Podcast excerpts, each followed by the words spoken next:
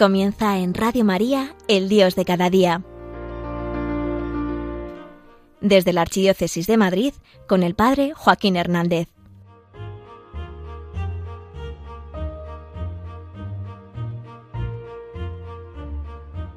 No sabía yo, hasta que no he preparado este tema, que el agradecimiento, el saber dar gracias, fuese tan importante. Abre puertas, corazones y salva vidas. Toca despertar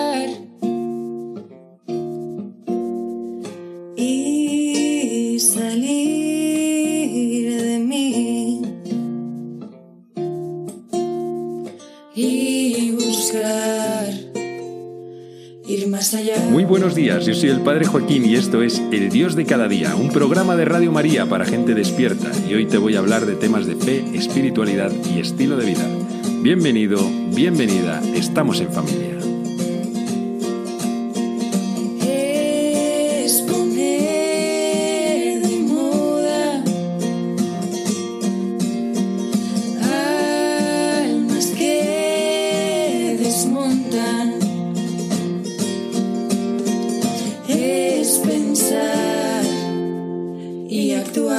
Así como introducción para el tema del agradecimiento, te diría que es indicativo de un corazón sencillo.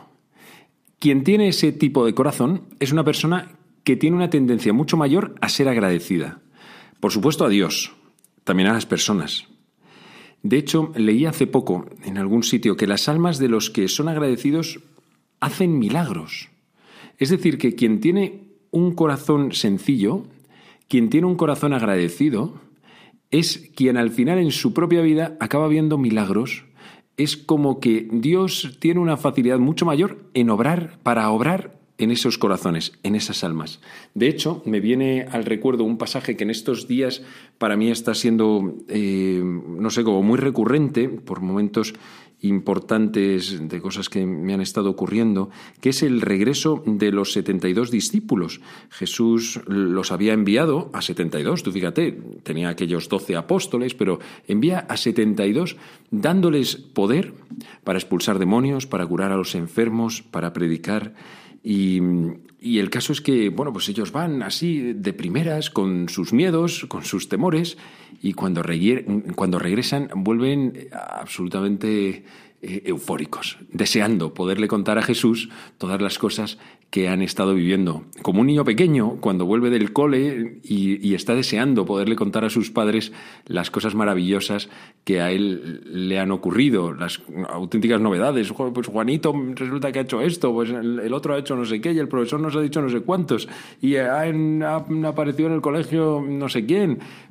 Que, que esa, esa, misma ilusión eh, ocurría en aquellos, en aquellos discípulos cuando volvían. Jesús, de hecho, les dice es cierto, o sea, si yo veía además mm, por todos los vuestros los milagros que habéis realizado, yo veía a Satanás que caía desde el cielo como un rayo, o sea, como diciendo, si es que vosotros por vuestra por vuestra acción, por vuestra obra estáis sometiendo al mismo demonio, pero no os enorgullezcáis ni os gloriéis de que se os someten los demonios, dice Jesús, sino de que vuestros nombres están inscritos en el reino de los cielos.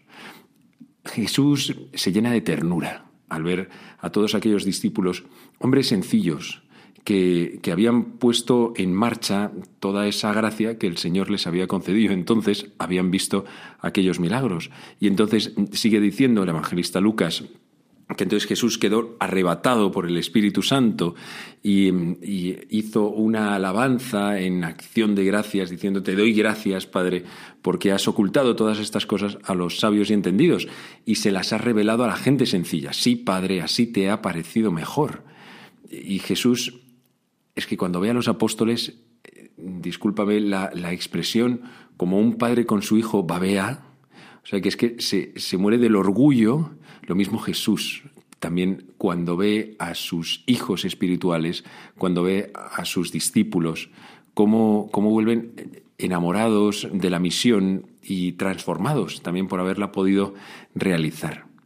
Por eso Jesús es el hombre de la acción de gracias. Jesús es el hombre que es rápido para volver al origen de quien le ha entregado tantos regalos, que en este caso es Dios Padre.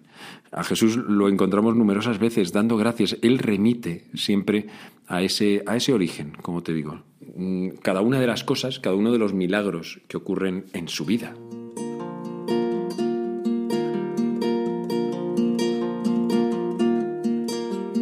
Y Jesús sigue buscando hombres y mujeres que sean agradecidos. De hecho, esto se ve muy bien en un texto, bueno, en un acontecimiento que le ocurrió a Jesús. Esto viene en el Evangelio según San Lucas, también capítulo 17, versículos del 11 al 19. Dice así, Una vez, yendo Jesús camino de Jerusalén, pasaba entre Samaria y Galilea. Cuando iba a entrar en la ciudad, vinieron a su encuentro diez hombres leprosos, que se pararon a lo lejos y a gritos le decían, Jesús, Maestro, ten compasión de nosotros. Al verlo, les dijo, Id a presentaros a los sacerdotes. Y sucedió que mientras iban de camino, quedaron limpios. Uno de ellos, viendo que estaba curado, se volvió alabando a Dios a grandes gritos y se postró a los pies de Jesús, rostro en tierra, dándole gracias. Este era un samaritano. Jesús tomó la palabra y dijo, ¿No han quedado limpios los diez? ¿Los otros nueve dónde están? ¿No ha habido quien volviera a dar gloria a Dios más que este extranjero? Y le dijo, Levántate, vete, tu fe te ha salvado.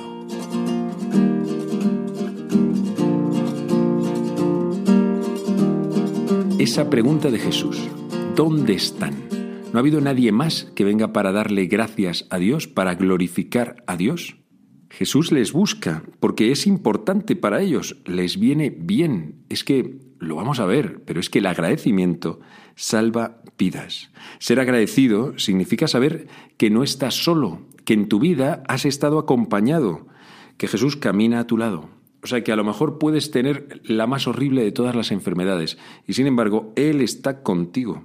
Sin embargo, el quejoso, la persona que siempre tiende a estar triste, a encerrarse, a quejarse, a criticar, al final es una persona que no agradece, o al menos no agradece de corazón. Lo podrá decir con los labios, pero no es real. Tenemos entonces mucho que aprender de Jesús, que es en realidad el agradecido. Lo hemos visto en este regreso de los 72 y en ese grito en el que Jesús alaba a Dios Padre, le da gracias porque ha revelado esas cosas a la gente sencilla.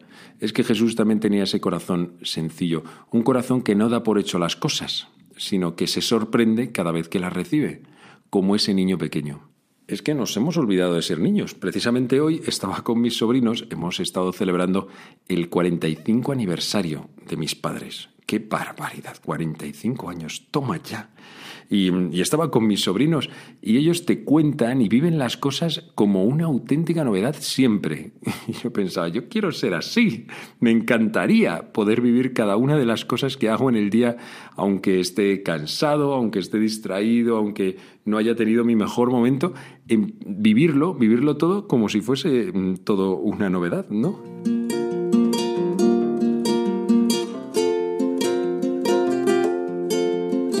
Aquellos diez leprosos habían tenido un problema fuerte, es que tenían lepra. La lepra es una enfermedad bastante chunga a nivel médico, pero ya no solo, es que en aquella época, además, la persona que tenía lepra era considerada como si Dios le hubiese castigado de alguna manera. Bueno, esto er-, era como la tendencia que tenían. Y aún hoy nos dura un poco, ¿eh? O sea, cuando le preguntamos a Dios, porque yo, en el fondo, estamos pensando como si Dios repartiese, pues mm, algo habrás hecho, ¿no? Que, por eso te ha tocado la gorda. Eh, te habrá tocado algo malo porque mm, en algo has debido equivocarte, ¿no? Bueno, pues ellos pensaban literalmente así. O lo que pensaban es que si, si una persona había mm, tenido, tenía una enfermedad de este tipo era porque Dios le estaba castigando. Y entonces eran impuros, pero impuro significaba que no se podía ni siquiera acercar a una persona normal, ni podían entrar en una sinagoga, ni podían ni siquiera entrar dentro de una ciudad. Digo, no solo porque estuviese enfermo, que dices, oye, pues bueno, normal, ¿no? Como igual que ha habido leproserías y tal. No, pero ya no solo por eso, sino también a nivel religioso. No, se te, no podías acercarte porque entonces él te pegaba su impureza, su impureza ritual, religiosa, y entonces tú tampoco podías ir a rezar, por ejemplo. O sea, como si hubieses pecado tú porque una persona que tenía esto mm, te hubiese tocado, ¿no? Y estos hombres, estos diez leprosos, se acercan a Jesús y empiezan a gritarle a lo lejos, que dice específicamente Lucas, precisamente por todo esto, le dicen a lo lejos, Maestro, mm, ten compasión de nosotros, Jesús, mm, cúranos. Y la respuesta de Jesús no deja de tener su curiosidad. Id a presentaros a los sacerdotes. Yo si fuese uno de esos leprosos diría, pero no, ¿por qué no? Pero hazlo fácil, ¿no? Eh, cúrame. ¿Por qué me mandas ahora a hacer una gincana o qué? Bueno, también es verdad que, que aquellos hombres venían con interés. O sea, no venían buscando a Jesús, venían buscando la curación. Es como tantos, pienso en muchos jóvenes que, que van a planes, a planes, a planes de parroquia, a planes de movimientos y tal. Esto, los que movéis en el mundillo, pues lo sabéis. Bueno, pues hay mucha gente que no va precisamente enamorado de Jesucristo. Lo que pasa es que hay un montón de niñas monas y entonces allí que se planta. Eh, bueno, pues esto es un clásico, ¿no? Eh, que uno se presente con un cierto interés eh, es normal. Aquellos leprosos también lo estaban haciendo. Y le gritaron a Jesús y mientras iban camino de los sacerdotes, quedaron curados. Imagínate cómo sería eso. Quizás años o decenios con esta enfermedad sin poder llevar una vida normal y de repente miran su cuerpo y han sido curados. Esa enfermedad que, tenía, que tenían a lo largo de toda su piel había sido curada, restablecida, todo, como si fuese una piel nueva. ¿Qué harían? ¿Qué harían todos? Inmediatamente irían o desearían poder ir a ver a sus familias, a sus hijos que no verían desde hace años, a sus esposas, volver a sus hogares. Querrían, querrían saludar a la gente, entrar en las ciudades, ver a sus padres, un montón de cosas, ¿no? Y así ocurrió. Muchos de ellos se irían y, llevarían una vida normal, pues quizá como la tuya y como la mía. Solamente uno de ellos remitió todo a su origen. Y entonces se puso en camino, alcanzó de nuevo a Jesús y dice, dice que venía curado y volvía alabando a Dios a grandes gritos y se postró delante de Jesús. ¡Qué maravilla! Había sido curado, pero no se había querido conformar solamente con eso, ni solamente con, el, con la alegría. En ese momento vuelve, dice, alabando a Dios y postrándose, o sea, adorando. Si todos se acordaron de Dios en el momento en el que estaban sufriendo, en realidad solamente uno se acordó de Él en el momento en el que las cosas le fueron bien, que nos puede recordar y nos podemos sentir un poco identificados también, que hay muchas veces que precisamente porque estamos mal, intentamos estar más cerca de Jesús. Y cuando estamos bien, se nos olvida. ¿Por qué? Bueno, pues por lo, por lo mismo que les pasaba a estos. Porque en realidad no estábamos buscando a Jesús, estábamos buscando el que nos fuesen las cosas bien, que no es lo mismo. Entonces, claro, es normal que cuando las cosas se arreglan, se te olvide, porque ya no le necesitas. Y que también si las cosas no se arreglan, te enfades porque, porque no ha hecho lo que él tenía que hacer. En el fondo es intentar o tener a Dios como si fuese alguien que tiene que estar a mi merced. No es un tú verdadero, es como una especie de genio de la lámpara que tiene que responder a nuestras peticiones. Bueno, pues hay uno, uno de todos esos diez, que sí que se acuerda de Dios también en la prosperidad.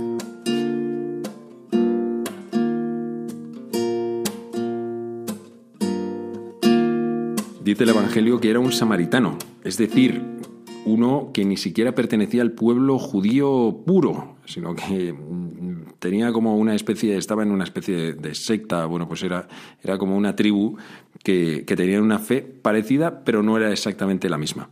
Y él remite su curación a ese origen, a ese Jesús que les, que les había dicho, id a presentaros a los sacerdotes. Dice que se curaron todos camino de llegar a ellos, no sabemos si llegaron. Sí que sabemos que éste no se presentó a los sacerdotes, pero sí se presentó ante el único, el sumo y eterno sacerdote.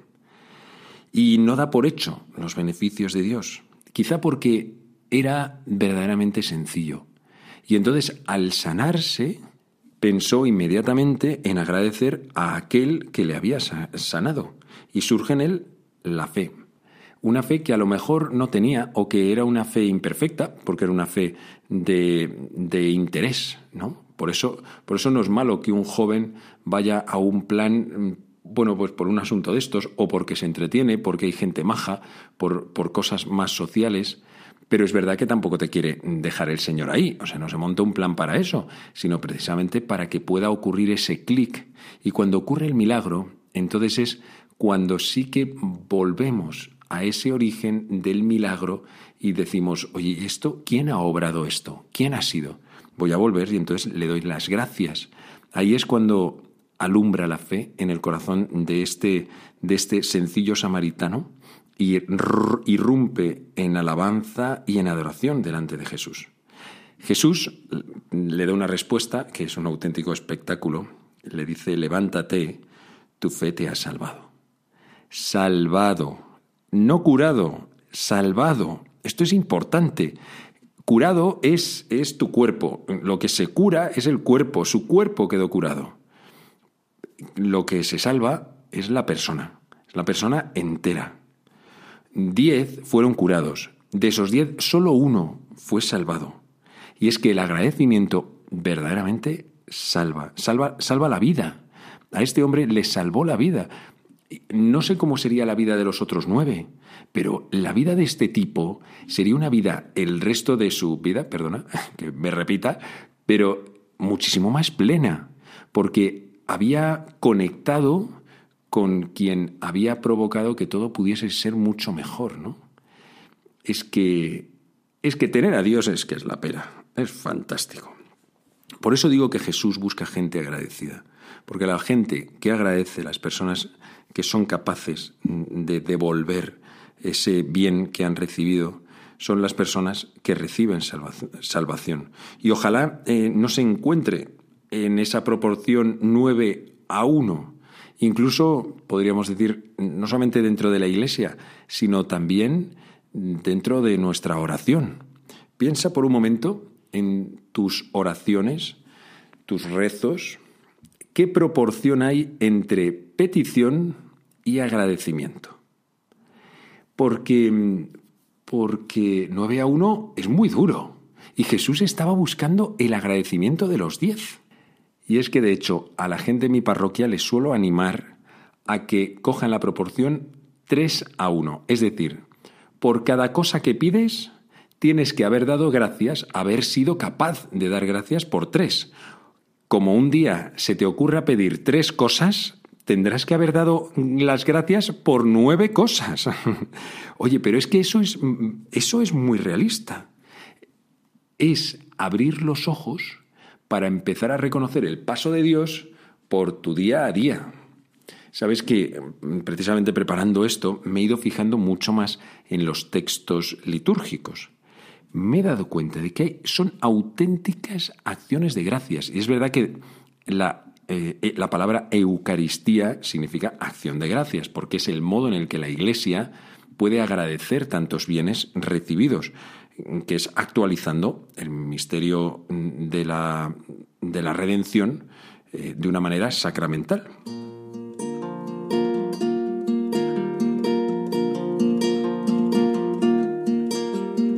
De hecho, un ejemplo que nos suena a todos. Llega el sacerdote, va a comenzar el prefacio y dice, el Señor esté con vosotros y con tu espíritu. Levantemos el corazón, lo tenemos levantado hacia el Señor. Demos gracias al Señor nuestro Dios. Es justo y necesario. Y aquí viene, en verdad es justo y necesario, es nuestro deber y salvación, darte gracias, Padre Santo, siempre y en todo lugar, por Jesucristo, tu Hijo amado. Esto es, dice que darle gracias es justo y necesario, es nuestro deber y nuestra salvación darle gracias. ¿Por, ¿por qué? Por Jesucristo, su Hijo amado. Por eso le damos gracias. Y sigue diciendo, estoy eh, leyendo el de la plegaria eucarística segunda, por él, que es tu verbo, hiciste todas las cosas, tú nos lo enviaste para que, hecho hombre por obra del Espíritu Santo y nacido de María. Y entonces el, el mismo texto le va diciendo o recordando a Dios Padre las cosas que ha hecho. ¿Qué cosas? Bueno, ¿por qué? Pues porque la Iglesia le da gracias a Dios por, la hora de la salvación. Es como si tú te vas a acostar y, y, le dices al Señor, oye, pues te doy gracias porque hoy a mi padre mm, le ha ocurrido tal cosa, porque hoy he tenido este encuentro tan bonito. Vuelves a recordarle a Dios, Él ya lo sabe, pero, pero se lo dices con tus palabras, con tus palabras de hijo, de hija, le dices, gracias porque han ocurrido todas estas cosas. Es que en verdad es justo y necesario, es nuestro deber y salvación. Así es. Cada vez que damos gracias, nos estamos acordando de nuevo de Jesús y estás salvando tu propia vida. Porque cuando miras, miras tu pasado, entonces ya no lo miras con un filtro negativo, que hay veces que nos hundimos solamente en nuestros recuerdos. Y, y Dios tiene una mirada que es una mirada salvadora. Salva, pero incluso la historia, salva nuestra vida, salva nuestro día, tu día. Si tú haces un agradecimiento al final de tu día, que puedes haber tenido un día que ha sido un auténtico desastre, una catástrofe, y dices, esto, esto no hay nadie que lo pueda salvar. Bueno, pues Dios sí.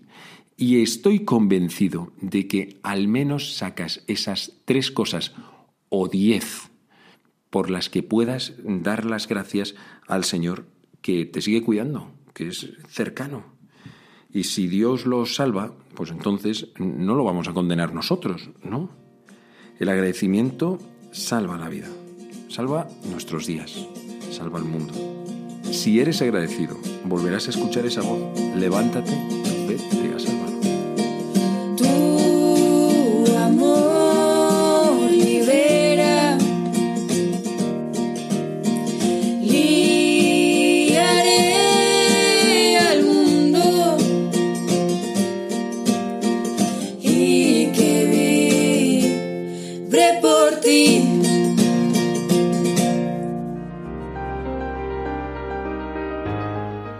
Finaliza en Radio María El Dios de cada día, hoy desde la Archidiócesis de Madrid con el Padre Joaquín Hernández.